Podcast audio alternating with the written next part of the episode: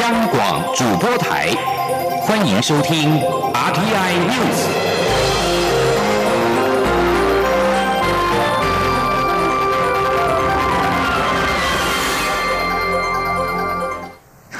各位好，我是周旭华，欢迎收听这节央广主播台提供给您的 RTI News。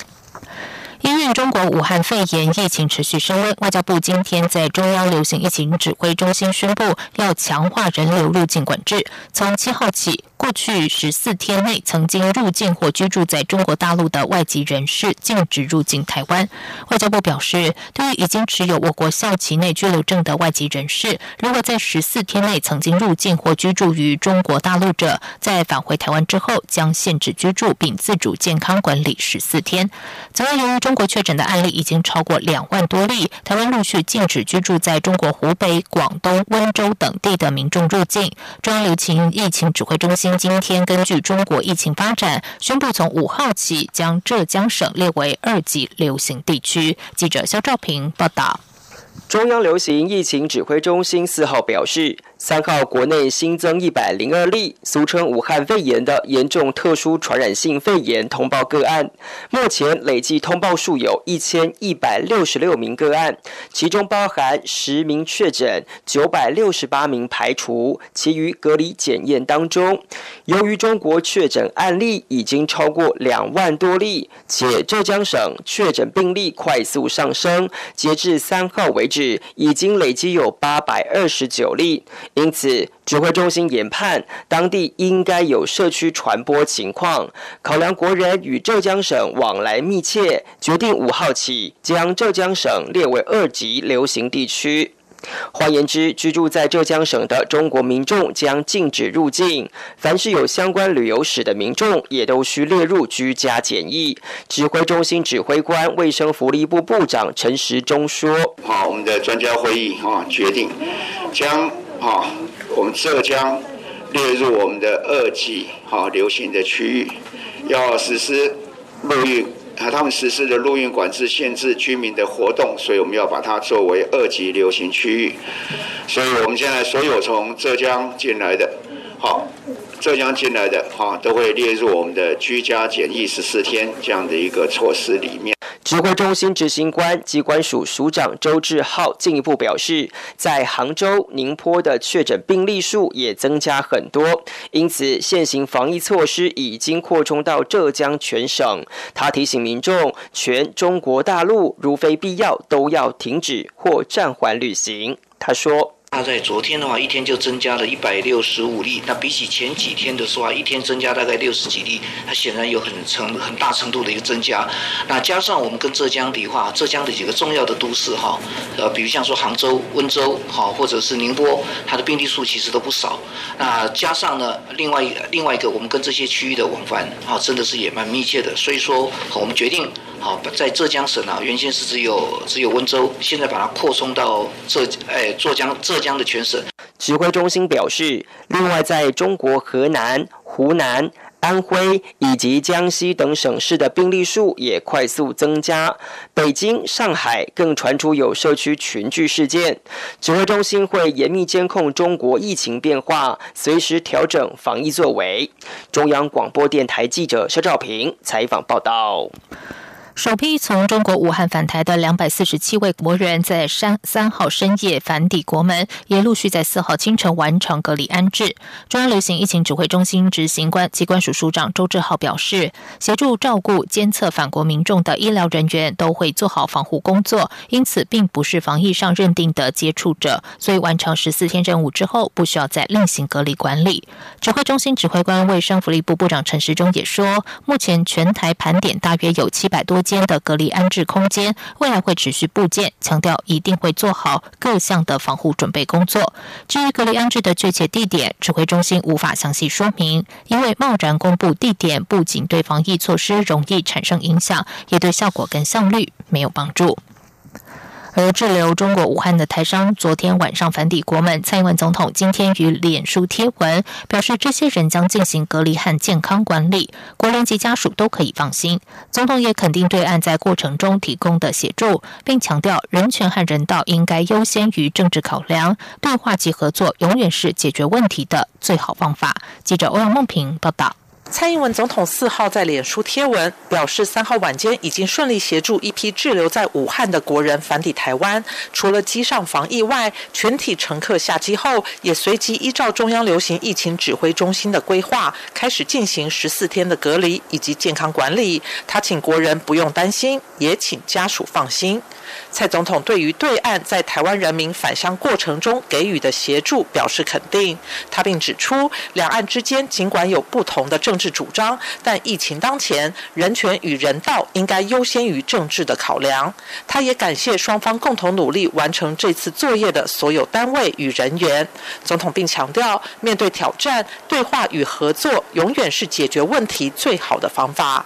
总统表示，四号凌晨两点，当返台民众全部下机，所有消毒检疫作业完成后，卫福部长陈时中回报，旅客的情绪稳定，工作人员士气高昂。直到破晓之际，各隔离安置地点的指挥官也陆续回报，所有旅客入住完成，专案任务进度顺利。他要向这段时间以来各部会同仁不眠不休的努力表达最大的谢意，也提醒国人，接下来这段时。时间将是防疫工作最重要的时期，政府会继续全力防堵疫情。防疫工作一刻不能松懈。总统也指出，几天前台湾刚刚成功分离出新型冠状病毒的病毒株，这是未来研发药物或疫苗的重要基础。台湾不仅不该成为国际防疫的缺口，更会与世界各国一起努力，将台湾的防疫经验以及科技能力贡献给所有需要帮助的人们。中央广播电台记者欧阳梦平在台北采访报道。缅甸国际航空一月才开航台湾，却因为武汉肺炎的疫情扩散，暂时停飞。代理缅甸国际航空的旅行社今天表示，原定八号返台的两百二十八名旅客，目前面临无直航班机可搭的困境。外交部发言人欧江安表示，经驻缅甸代表处查证，缅甸没有对台湾籍航空公司实施禁令，如华航从台北飞仰光的航班仍然正常营运，但是为了因应武汉肺炎。缅甸政府暂停缅籍航空公司飞航中国十一个城市以及曼德勒到台北的包机，后续会向缅甸政府争取解除管制。另外，孟加拉因为武汉肺炎拒绝中国人士入境，却把台湾人也纳入。外交部今天表示，已经向孟加拉政府提出交涉，强调台湾并非中华人民共和国的一部分，不应该限制台湾人，要求尽速改正。继续来关心的是，中国武汉肺炎的疫情持续攀高。不过，金融市场今天的表现已经不再像前几天那样恐慌了。在陆股止跌之下，亚洲的主要股市也恢复信心。台北股市以上涨之姿开盘之后一路走高，中场大涨超过两百点，涨幅达到百分之一点七七，收一万一千五百五十五点。台北金融市场今天也是股汇双涨，新台币对美元收盘大升了一点二五角，收三十。点二零七元。记者陈林信宏报道。中国大陆股市在三号农历春节长假后的第一个交易日，受到武汉肺炎疫情影响，呈现重挫。上海、深圳两地股市都各有超过百分之七和百分之八的跌幅。原本市场担忧，由于跌停超过三千档，卖压还未完全宣泄，陆股还会再有波段跌势。但陆股却只经过一天的大跌后，四号迅速重整步伐，一开盘就拉升翻红，超乎市场预期，也对包括台北股。市是等亚洲股市打了一剂强心针。国泰正奇顾问处经理蔡明汉说。应该说，今天的表现是超乎市场的一个预期，所以对整个亚洲股市来讲，当然会有一个比较重要的强心针。因为毕竟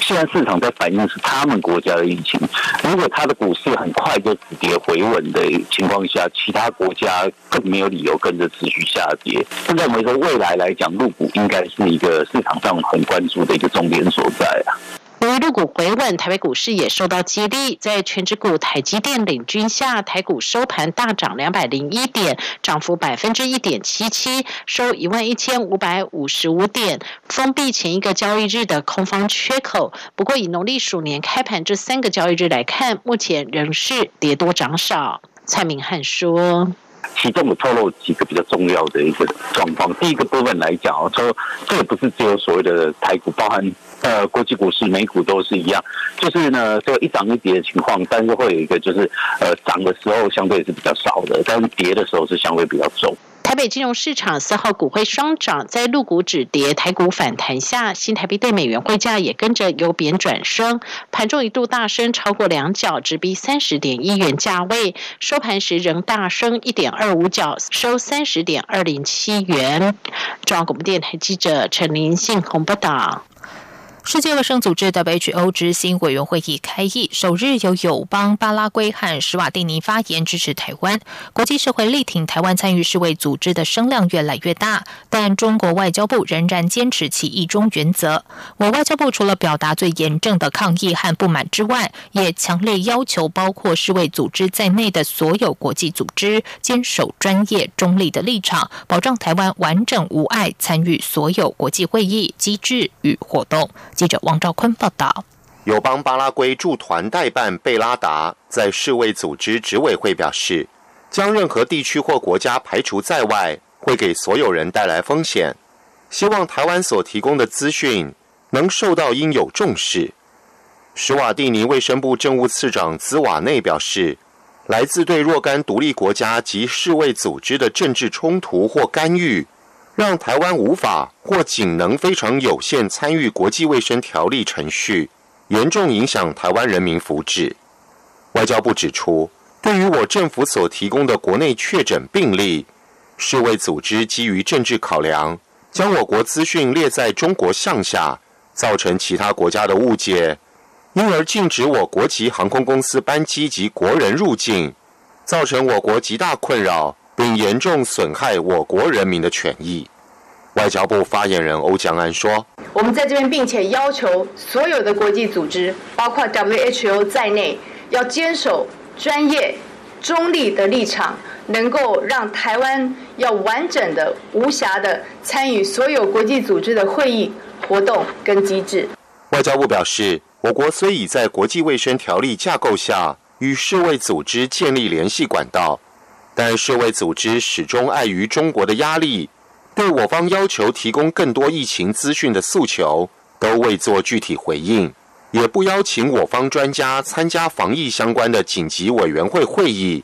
使我方无法及时完整取得最新疫情发展，并深入参与防治方式的讨论。中央广播电台记者王兆坤台北采访报道。在外电消息方面，香港卫生部门主管今天公布，香港新增两宗新型冠状病毒，也就是武汉肺炎的确诊个案，病人都没有外游记录。另外还有两宗确诊病患也让怀疑在本地感染，反映出新型冠状病毒存在隐形传播的情况。如果稍后再有类似的个案，不排除疫情在社区大规模爆发的可能性。香港至今已经有十七宗的确诊个案，而其中有一人在今天早上死亡。另外，在马来西亚卫生部今天是确诊了首例的本国公民感染武汉肺炎病例，使得大马的确诊病例达到十例。确诊染病的是一位四十一岁的大马公民，一月十六号到二十三号和来自中国的多位同僚一起前往新加坡出席会议，没有到过中国。不过，其中一名中国同僚来自武汉。比利时的卫生当局今天则表示，二号从中国武汉市撤离返国的九名比利时人中，有一人对武汉肺炎的检测呈阳性反应，这是比利时首宗的武汉肺炎确诊病例。美国二零二零年总统大选今天在爱荷华州举行的两大党党内初选揭开序幕，但民主党初选结果因为技术性问题延宕数小时，而极左派联邦参议员桑德斯则是自行宣布在爱荷华州取得领先。过去五次总统大选在爱州初选胜出的民主党人，最后都获得角逐白宫大位的提名，指标性不言而喻。不过，《华尔街日报》、国家广播公司新闻网最新民调显示，民主党内主要参选。者对总统川普的领先幅度是全面缩小。《华尔街日报》指出，根据最新民调，虽然多数受访者相信川普的确干了众议院弹劾条文所指控的事，包括施压乌克兰调查民主党政敌以利竞选连任，但川普的支持度几乎没有什么损失，让他正从四个多月来的弹劾泥沼中脱身。这里是中央广播电台台湾之音。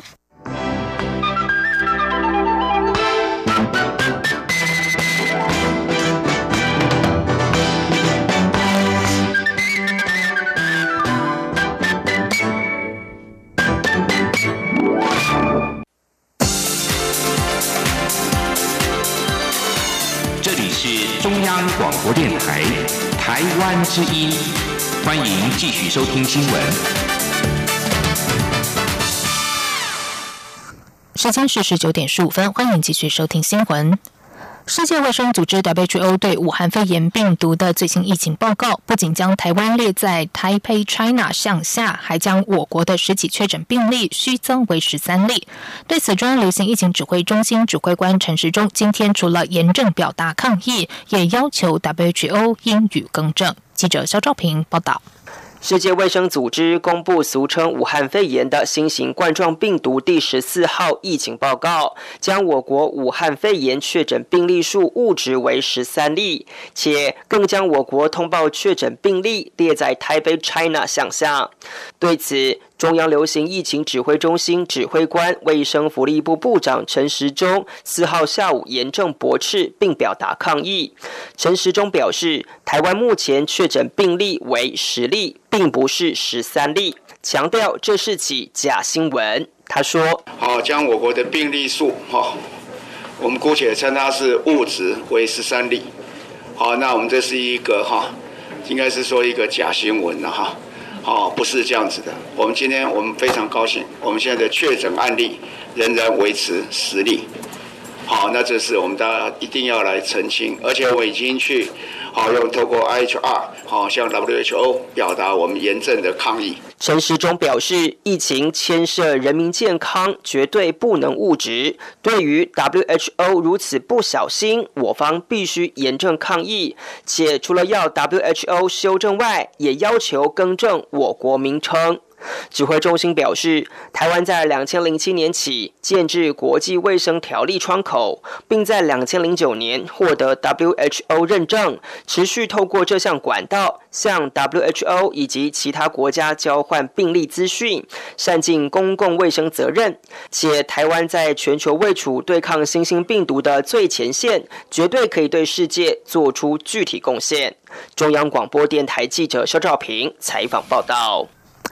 国民党中央建议政府比照育婴留职停薪的标准，给予申请防疫照顾假的劳工六成薪，以落实防疫需求。对此，民进党立委认为，有薪防疫照顾假部分可以先从国营事业率先响应，期盼能让民间企业跟进。至于是否要修法，则还要再搜集各界意见，留待未来再讨论。记者刘玉秋报道。政府因应防疫宣布，中小学延后开学，并公告劳工可请防疫照顾假，以照。照顾十二岁以下的学童，国民党建议政府应比照育婴留职停薪标准，动用第二预备金支付延后开学期间申请防疫照顾假的劳工六成薪，既可协助家长，也可保护孩童，由政府、雇主共同分担防疫责任，让雇主不用负担过重，也让家长都能放心请假，全民安心防疫。对于政府支付六成薪的防疫照顾假，民进党立委刘建国认为，可先从国事业开始施行给薪，盼能对民间企业起带头作用。但若要让有薪的防疫照顾假入法，则应涉及修法，牵涉层面过广。现在讨论也缓不济急，有待归来征询劳工、企业等多方意见后再做讨论。政府应该去。像这种公营的事业，然后应该去带头先先做起的。我我个人会觉觉得这个样子，然后来带动企业，企业呃社会的企业也一并来来做这样的响应，会会比较快的。至于说这都面要现在去做做改变也很不积极啊，因为毕竟现在马上就碰到了嘛，对不对？民进党立院党团书记长钟嘉宾则认为，目前政府的防疫作为上应抓大放小，当务之急是先解决口罩需求的问题，需要有心防疫照顾价者相对较少。国民党的意见很好，后续要如何落实防疫照顾价，欢迎各界可以提出意见，一起讨论。中广电台记者卢秋采访报道。武汉肺炎疫情为全球带来景气不确定性。不过，机械工会理事长柯帕西今天受访指出，疫情渴望在未来气温逐步升高之后，逐渐的告一段落，对台湾机械业的冲击应该相当有限。预估今年的产值成长还是有机会上看一成。记者谢嘉欣报道。机械业二零一九年受到美中贸易战冲击，迎来衰退的一年。今年则因美中双方签署初步协议，业界多看好将复苏成长。不过与此同时，却爆发中国武汉肺炎疫情，迅速扩散至全球。台湾也有实例确诊病例，让全球经济又遇黑天鹅。机械工会四号举行年度春酒，理事长克巴西受访时强调，在中国设厂台商多是主攻当地市场，疫情冲击有限；而就供应链端而言，台湾机械业多是自产外销，生产同样不受影响。他说：“台湾的供应链，大家的库存水位很高，其实根本不用担心这些供应链断裂。那本来就是供应链就在台湾，那更不怕。”因为我们是从台湾供应给全世界，所以你我们台湾没有发生疫情啊，对不对？所以我们台湾这些生产都还正常啊。至于需求面，科巴西表示，美中签署初步协议后，局势趋缓，原先递延的订单都已陆续浮现出货，且美方大选将至，应暂时不会再现波澜。而贸易战衍生的生产基地移转刚性需求仍在，武汉肺炎对台湾机械业的影响应该有限。他并提到，台湾已有对抗 SARS 的经验，应可有效控制疫情。加上未来气温上升以后，疫情也渴望逐步缓解。对于今年台湾机械业前景，仍是乐观以对，产值预估可年增一成。中央广播电台记者谢嘉欣采访报道。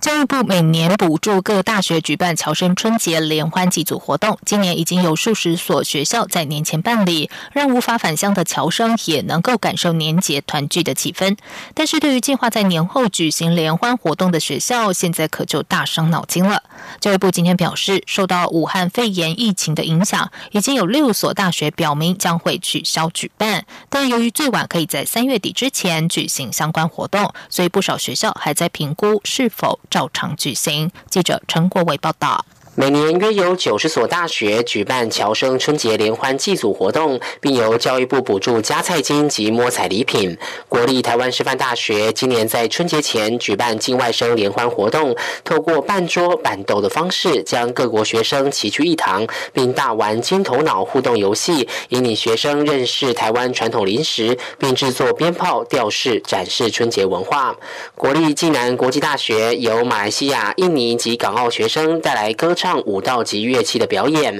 中国文化大学则有五百多名侨生与师长共襄盛举，并由越南、马来西亚、菲律宾、秘鲁、蒙古及香港的学生以母语献上新年祝福，象征多元文化融合。教育部国际及两岸教育司代理科长林新贝表示，教育部建制留台校友资讯平台，在联欢活动中也鼓励侨外生现在就加入，就在校生以后会变成那个校友啊。所以他们从现在就可以去加入那个平台，在校生的部分，因为我们现在就有举办那个叫做就业讲座活动，从现在就可以去参加，因为每一年会办的主题也不一样啊，然后就可以协助先去参加这些活动啊，就会协助他们，比如说准备履历啊。或者是怎么样去找工作？林心被提到，春节联欢活动可由各校决定在年前或年后举行。现在受到武汉肺炎疫情的影响，目前有六所本来要在下学期举办活动的学校已表示将停办。但随着教育部宣布大学延后开学，同时可让各校在三月底前举办相关活动，再申请补助。因此，许多学校将在开学后再行评估，希望能让侨生们不要错过这一年一度的团聚机会。中央广播电台记者陈国伟台北采访报道。交通部高速公路局今天宣布，二月十七号起将推出两大行驶国道路肩的新制，包括速限六十公里，同时距离出口终点前五百公尺的路段禁止变换车道。换句话说，行驶路肩的车主如果不打算下交流道，就必须要提早在距离终点五百公尺前驶回主线。而无论是超速或违规变换车道，一律开罚新台币三千元。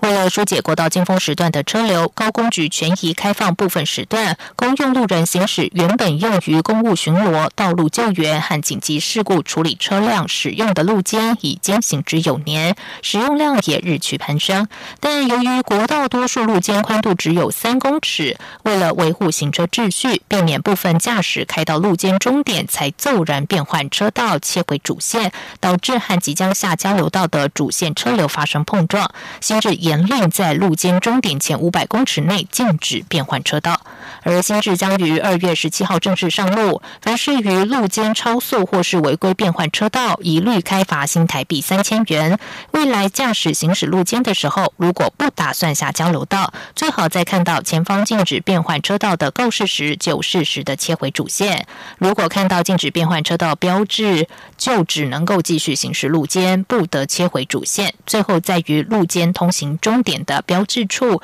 切入减速车道，或者是出口匝道。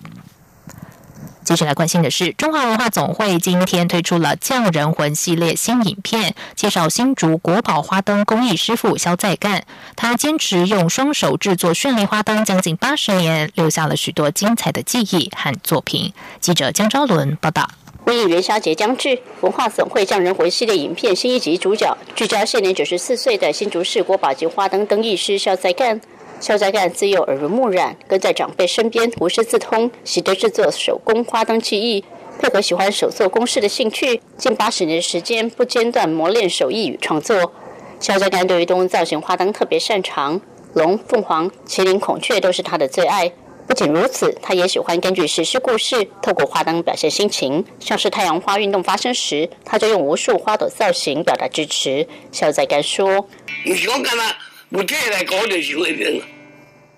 故事来搞这边，那是会变。我系搞政治边的哦，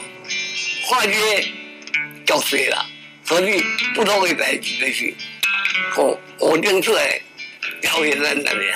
新竹都城隍庙拥有全台历史最悠久的花灯竞赛。肖在干从一九八零年接受其他师傅与镇头请托制作花灯，屡屡获奖。1990年后便开始使用自己的名字报名参赛，一鸣惊人。1991年到1993年连续三年拿下首奖，同时也获赠都城隍庙之宝金门宝藏复刻版匾额一座，这是连续三年夺冠才能享有的殊荣。文总表示，本集匠人火影片特别选在今年元宵节前夕上线。就是希望凸显新竹市当地文化特色与重视文化保存传承，并预告来年二零二一年台湾灯会将于新竹热闹登场。中午面台记者张超伦台北采访报道。接下来就进行今天的前进新南向。前进新南向。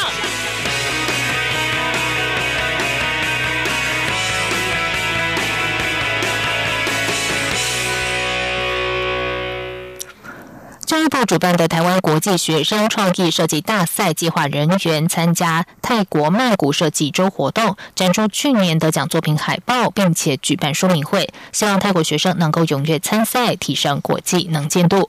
由教育部主办、温世仁文教基金会和电路板环境公益基金会所赞助的台湾国际学生创意设计大赛，今年迈入了第十三年，是全球规模最大的国际学生设计竞赛。由于这项学生设计大赛国际化的程度高，受到泰国设计界的重视，泰国创意经济局也是合作的单位之一。台湾国际学生创意设计大赛计划协同主持人李兴富和陈俊宏到泰国宣传，并且在曼谷泰国创意设计中心举行说明会。李新富说：“希望透过学生的创意设计，把永续发展的概念化为实际行动和提案。除了说明会，二零一九年的台湾国际学生创意设计大赛的得奖作品海报，二月一号到九号也在泰国创意设计中心举办的曼谷设计中之之中展出。而国际台湾学生设创意设计大赛今年八月将会在新加坡，六月底到八月底会在台湾办初选，十月在台湾决选，十一月举办颁奖典礼。”受到武汉肺炎的影响，国内的凤梨世家能否正常出口中国还不明朗。农委会主委陈吉仲表示，凤梨世家的年产量一点三万公吨，产季剩下三个月，五千公吨待售，将会拓销马来西亚等国，并且以电商强化内销盈利。农委会农粮署副署长庄老达说，台湾的凤梨世家每年产季从十一月到隔年四月，年出口一点三万公吨，有百分之九十七销往中国。陈其仲表示，对比去年凤梨世家整年销售一点三万多公吨，今年期间已经出口了八千公吨，未来三个月剩下五千公吨待售。除了持续出口到中国的市场，也会强化销往马来西亚和新加坡等等的市场。而台东县府也成立了台东农产运销公司，也会协助电商平台来做推广。以上新闻由张旭华编辑播报，这里是中央广播电台台湾之音。Música